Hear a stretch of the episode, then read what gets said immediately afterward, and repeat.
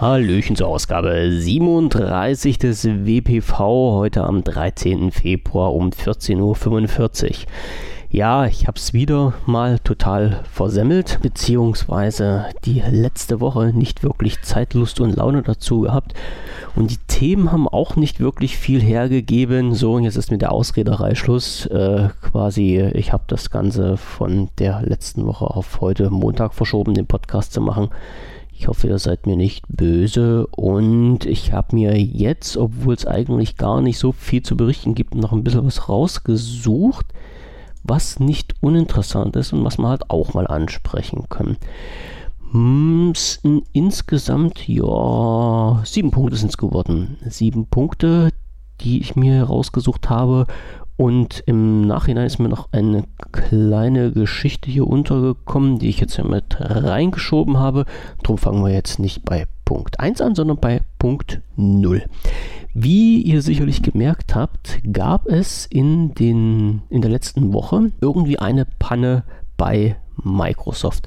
Und zwar ging es darum, dass man sich mit den Windows Phone, auf welchen die Version 8.1 lief oder läuft, nicht mehr anmelden konnte mit seinem Microsoft-Account. Bemerkbar hat sich das gemacht, oder die ersten User, denen ist das aufgefallen, als sie ihr Phone zurückgesetzt haben haben dann versucht, das Gerät wieder neu einzurichten, haben sich mit ihrem Microsoft-Account angemeldet und die Anmeldung an sich ging wohl noch, also das Einstellen dieses, dieser Live-ID, also des ersten Kontos, aber es konnten keine Informationen, also keine Mails mehr abgerufen werden. Die Kontakte gingen natürlich auch nicht mehr, das war alles irgendwie flach und der Zugriff auf den Store war natürlich auch gestört. Das heißt, irgendwie hat zwar das Phone mal kurz die Mail akzeptiert, aber jegliche Dienste, die damit verbunden waren,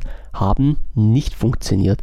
Warum das so war, wissen wir nicht. Microsoft hat sich nicht dazu geäußert und die ganze Geschichte war dann nach, ja, ich glaube, zwei oder drei Tagen beendet. Also ganz heimlich, still und leise konnte man dann ganz regulär wieder mit seinem Konto, nachdem man sich nochmal neu angemeldet und das Passwort neu eingegeben hat, in die normalen Dienste einloggen und das Phone wie gehabt benutzen.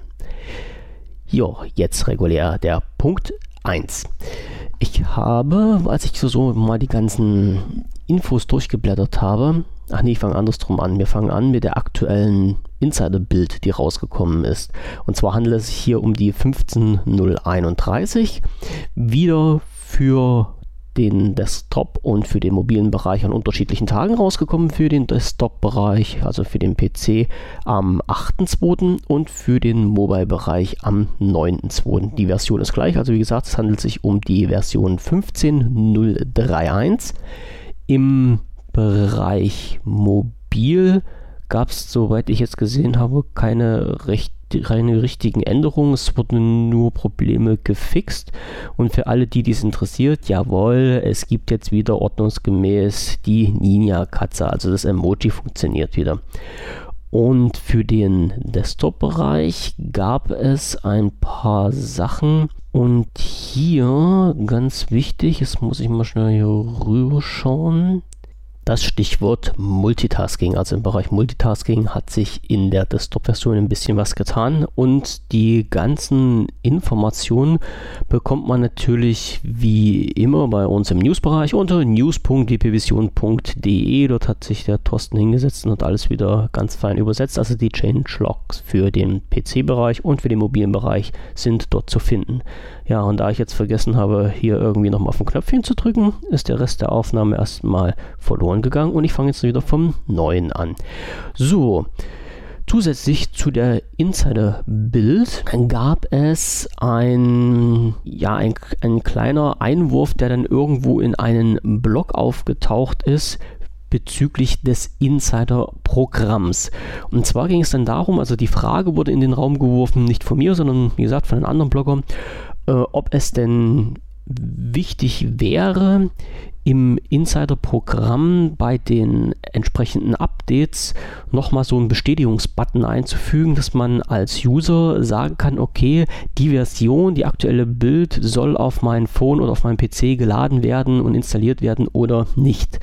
Und als ich das so gelesen habe, habe ich mir natürlich meine Gedanken drüber gemacht und hm, habe dann so, hm, ja, also für mich ist eigentlich klar, dass wenn man ein, wenn man in die Richtung fragt, dass da eigentlich irgendwas falsch gelaufen ist, weil der User, der sich mit den Insider-Programmen beschäftigt hat oder der das Insider-Programm nutzt, sollte sich mit diesen auch beschäftigen und nicht nur mit den ganzen Vorteilen, sondern auch mit den Nachteilen. Und ein Nachteil dabei, und das sollte halt jeder wissen, ist, dass die Insider-Builds keine RTMs sind. Das heißt, äh, es können Fehler und Bugs drin sein, die nicht nur den Rechner oder beziehungsweise das Phone zum Absturz bringen können, sondern letztendlich auch tot machen können. So, dass man letztendlich nur noch einen Briefbeschwer herumliegen hat.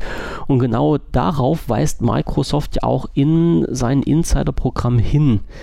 Und wenn jetzt jemand sich an der Stelle bewegt und sagt, na ja, ich möchte aber vorher mir nochmal aussuchen können, ob ich das äh, aktuelle Bild lade oder nicht, weil ich sicher sein möchte, dass halt, oder wie gesagt, die Begründung war, glaube ich, irgendwie, man kommt ja oder man lädt ja sich zuerst das Bild runter, bevor man sich das Changelog durchliest.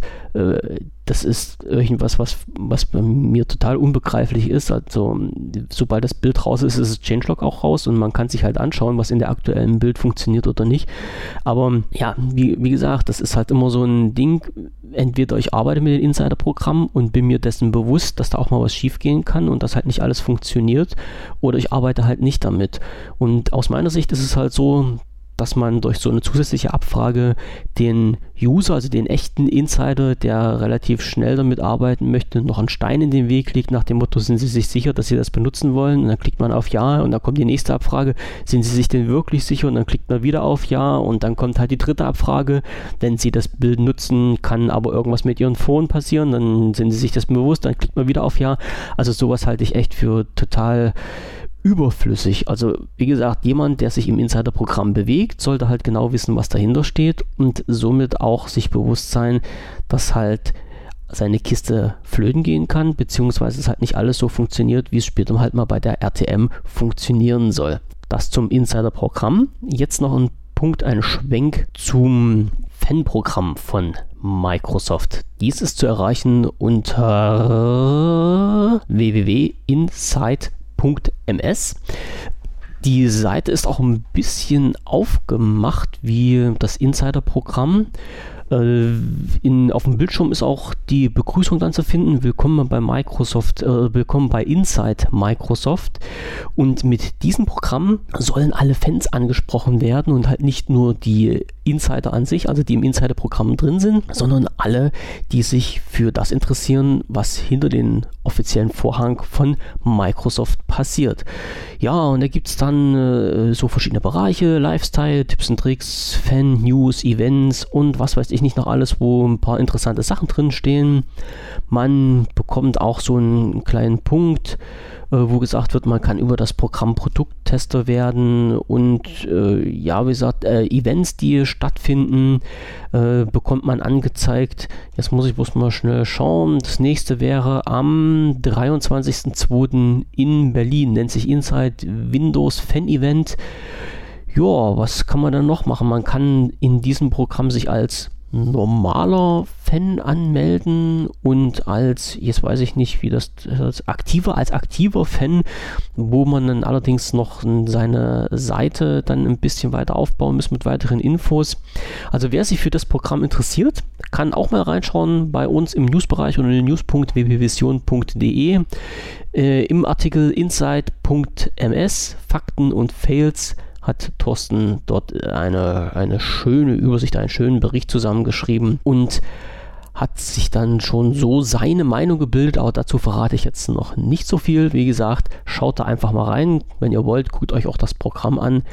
Uninteressant ist es sicherlich nicht, ob man halt alles das machen kann, was da drin so schön angepriesen wird. Lasse ich jetzt mal auf einen anderen Blatt stehen. So, nächster Punkt, also jetzt schaue ich nochmal schnell rüber, ja, Aufnahme läuft noch. Punkt 2, Fallout 4. Ich hatte letzte Woche, also im letzten Podcast ja schon mal angesprochen, dass es für den PC und die Xbox einen, einen die, das Programm Fallout Shelter jetzt gibt, also das, das Spiel Fallout Shelter jetzt gibt, was es vorher nur für Android, soweit ich weiß, gab.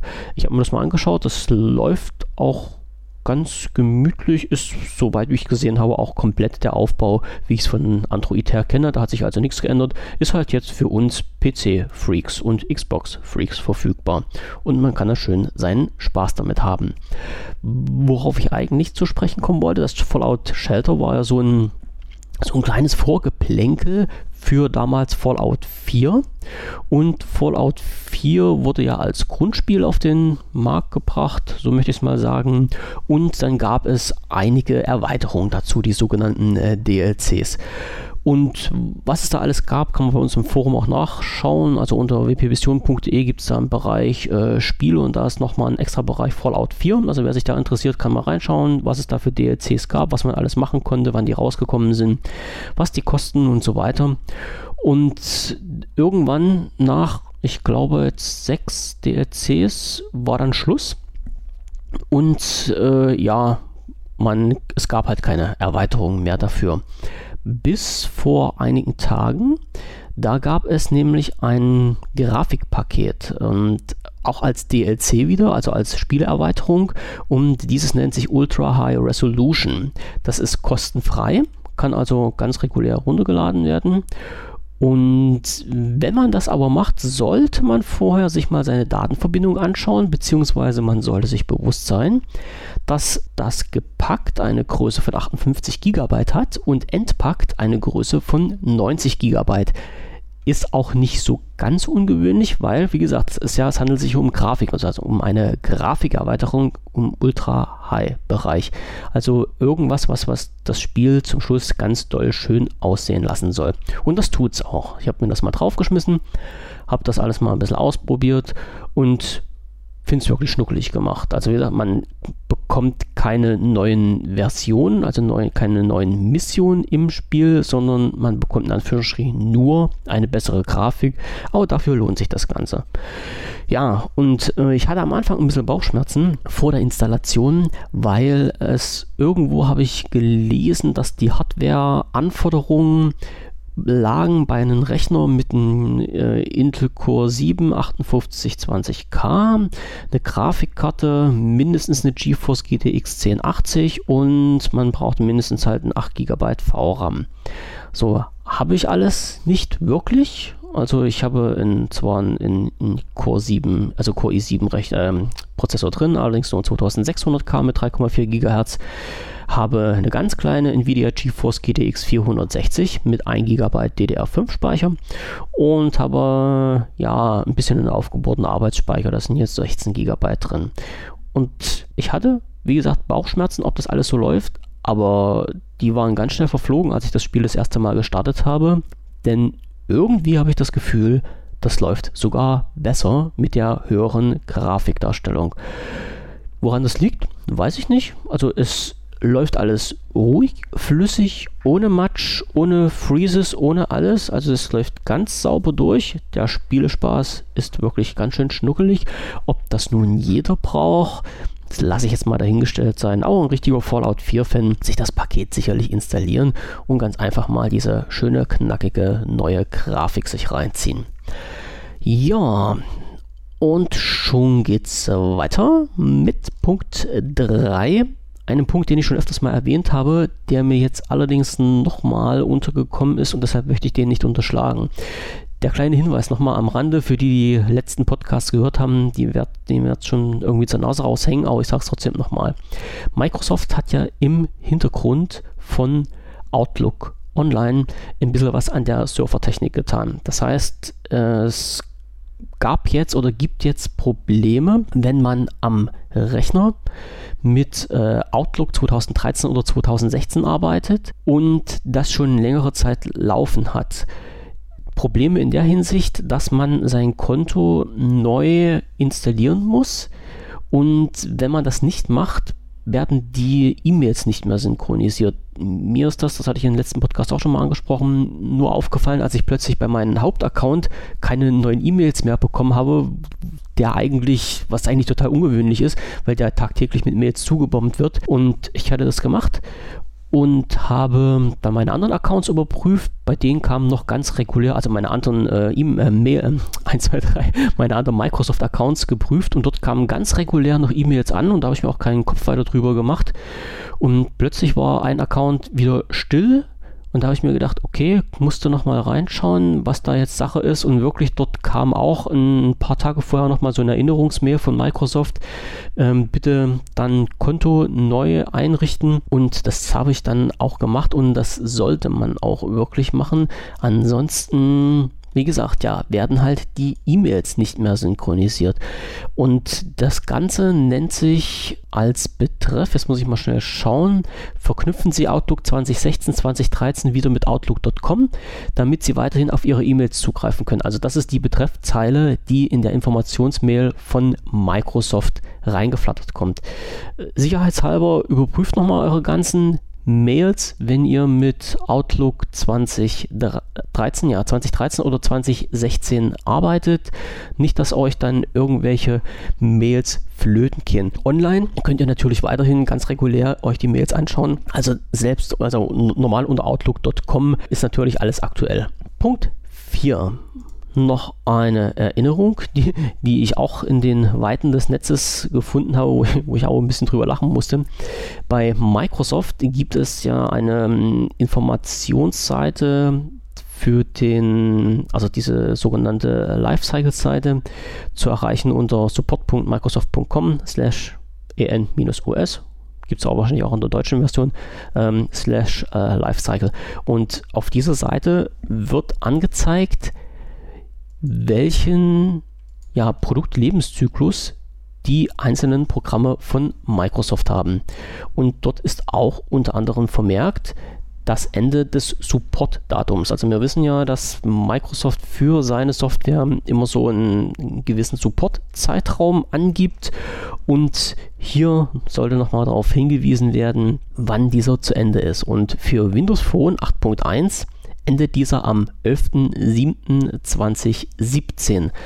Also bitte nochmal im Hinterkopf behalten, wer sein Phone noch mit äh, WP 8.1 bestückt hat, wird voraussichtlich ab 11.07.2017 keine Sicherheitsupdates mehr bekommen. Ich weiß jetzt nicht, inwieweit da Microsoft nochmal einsteigen will, um da irgendwas zu machen. Ähm, ja, ich kann mir nicht vorstellen, dass das nochmal aufgebohrt wird. Aber ja, lassen wir uns einfach mal überraschen. Also ich, ich sehe gerade, äh, die Seite gibt es auch auf Deutsch. Ich werde die mal auf Deutsch verlinken. Und tja, dann schauen wir mal, was halt mit den WP 8.1 Leuten passiert. Also ich bin da nicht so wirklich richtig glücklich drüber. Das heißt, das Gerät funktioniert noch weiterhin, das ist kein Problem, bloß halt Updates kommen nicht mehr. Also bloß, bloß ist gut gesagt, es kommen halt keine Updates mehr. Und das ist nicht schön. Wer dann weitermachen will in, mit Windows 10 Mobile und sein Phone regulär nicht unterstützt wird, für den gibt es noch so eine Geschichte, dass man halt Windows 10 Mobile mit ein paar Tricks auf sein Gerät, was jetzt mit Windows Phone 8.1 läuft, bringen kann. Und im Forum gibt es eine Rubrik, die nennt sich äh, Windows Phone Hacking. Und wenn man da drauf geht, gibt es einen Artikel, der ja so relativ, relativ, ja, nicht relativ, er steht eigentlich immer ganz oben. Äh, Insider-Version auf jedes Windows Phone bringen. Und dort ist halt eine Anleitung, wie man seine Registrie im Phone modifizieren kann, damit man sich halt auch Windows 10 Mobile runterladen kann ist nichts für ängstliche Leute. Wie gesagt, man kann das Phone damit auch bricken. Also das heißt, dann ist es wirklich bloß noch ein Briefbeschwerer. Bisher hat es noch keiner geschafft. Aber für die Leute, die dann vor der Entscheidung stehen, das Phone mit WP 8.1 irgendwie in die Ecke zu schmeißen und nicht mehr zu nutzen oder halt mal probieren, Windows 10 Mobile drauf zu spielen. Für die ist das vielleicht eine Alternative. Also euch, ist euch überlassen, ich biete es euch an. Support wird natürlich dafür auch geleistet. Wenn ihr mit irgendeinem Punkt nicht klarkommt, einfach melden und dann ziehen wir das gemeinsam durch. Also bloß zur Info, Die Möglichkeit gibt es, ganz regulär ist es nicht, weil man dann die Registry ändern muss, aber es ist eine Möglichkeit. Punkt 5 in dieser ganzen Geschichte. Eine Sache, die jetzt endlich angekommen ist und wo sehr viele Leute jetzt die Augen verleihen werden. Ein Bericht ist erschienen von, jetzt muss ich mal schnell schauen, von Gartner war das, wo die App-Situation ein bisschen unter die Lupe genommen wird. Und wir wissen ja alle, dass Microsoft ähm, den Store nicht selber künstlich aufpumpt, zwar sehr viel tun, damit äh, die Entwickler Apps für Windows 10 entwickeln und Windows 10 Mobile oder genau als äh, UWP von mir aus auch. Aber ähm, es wird halt nicht so angenommen, leider. Und eine interessante Sache ist halt, dass Gartner in seinem Bericht so eine kleine Studie gemacht hat und hat gesagt, dass ungefähr im Jahre 2019 20 Prozent der Unternehmen sich von ihren mobilen Apps verabschieden wird, also von 20 Prozent der größeren Hauptunternehmen, weil ganz einfach festgestellt wird, dass Apps in dem Sinne überflüssig sind, weil man vieles auch halt direkt über die mobile Seite im Browser selber machen kann. Der Meinung bin ich auch. Ich weiß, dass es verschiedene Sachen gibt, wo man Apps braucht und wo auch Apps sinnvoller sind. Wenn ich mir aber anschaue, dass teilweise Apps so programmiert sind, dass sie einfach nur in, einen, in einer Verkleidung den, äh, ja, den, den normalen Browser darstellen und dort halt die Seite abrufen, ist es halt fragwürdig, ob diese Apps so viel Nutzen haben oder nicht. Also ich habe äh, ich muss ja ehrlich sagen, ich bin jetzt nicht so der Typ, der am, am Phone dann Bestellungen über Amazon und sowas macht. Das mache ich halt alles am, am Rechner und äh, kann dadurch halt auch die ganz regulären Seiten nutzen. Für die Leute, die das aber machen, sind halt Apps teilweise sinnvoller. Ja, wie gesagt, Gartner hat jetzt nur festgestellt, dass sich die Apps in Zukunft voraussichtlich immer mehr entfernen werden aus den Stores. Und ich bin mal gespannt, ob sich das wirklich so entwickelt oder ob irgendwann nochmal der Boom kommt, wo dann die User sagen, nee, wir wollen die Apps, Apps trotzdem haben, wieso, weshalb, warum auch immer. Lassen wir uns einfach überraschen und schauen, was in den nächsten Jahren dort passiert. Punkt 6 ist eine Information, ach so, OneNote, genau. Es gab bei OneNote ein, ähm, ein Update, also bei der OneNote-App. Und zwar war die zuerst im, für die Leute des äh, Insider-Rings, also des Fast-Rings im Insider-Programm erreichbar. Mittlerweile sollte die aus, äh, für, also für alle verfügbar sein. Und zwar gab es dort die Neuerung, dass einzelne Abschnitte jetzt passwortgeschützt werden können. Und das finde ich gerade bei OneNote gar keine so schlechte Idee. Vor allen Dingen, wenn man halt mit anderen Leuten zusammenarbeitet. Jetzt muss ich mal schauen, ob das auch für freigegebene äh, Notizbücher gilt oder nur für die, die lokal so auf dem Rechner drauf sind.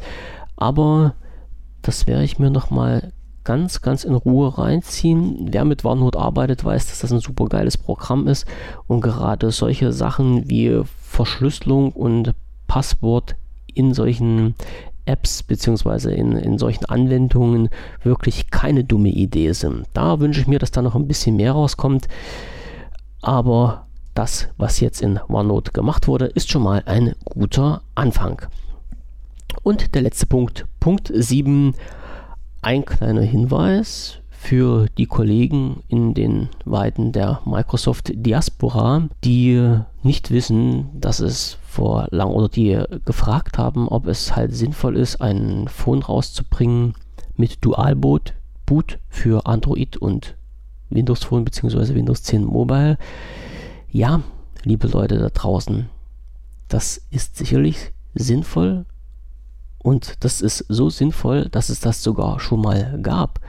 Nämlich vor vielen, vielen, vielen Jahren hat das Unternehmen HTC ein Gerät auf den Markt gebracht, das nannte sich HD2 Und bei diesen HTC HD2 wurde durch intensive Arbeit der Community erreicht, dass man hier unter anderem auch einen Dual-Bootloader drauf hatte. Und man konnte das damalige äh, Android und jetzt muss ich mal schnell überlegen, das war glaube ich Windows 6, also Windows Mobile 6 oder sowas in der Dreh als Dualboot starten. Also das gab es wirklich schon mal, ist zwar schon eine Ecke her, aber die Geräte an sich gab es halt auch auf dem Markt und ich bin mal gespannt, ob jetzt die Nachfrage da besteht, dass das wieder irgendwann mal auftaucht. So, bloß als Ergänzung und als kleiner Rückblick in die Vergangenheit. Ja, das war's jetzt schon wieder für diese Woche. Wir hören uns, ja, ich sage nicht, wir hören uns am Freitag wieder. Ne, versemmle ich das und kriege wieder Anschluss, mache ich nicht. Also, ähm, ich versuche natürlich diese Woche den nächsten Podcast rauszubringen und wir hören uns dann wieder, wenn ihr wollt und wenn ihr könnt. Bis dahin eine schöne Woche und tschüss.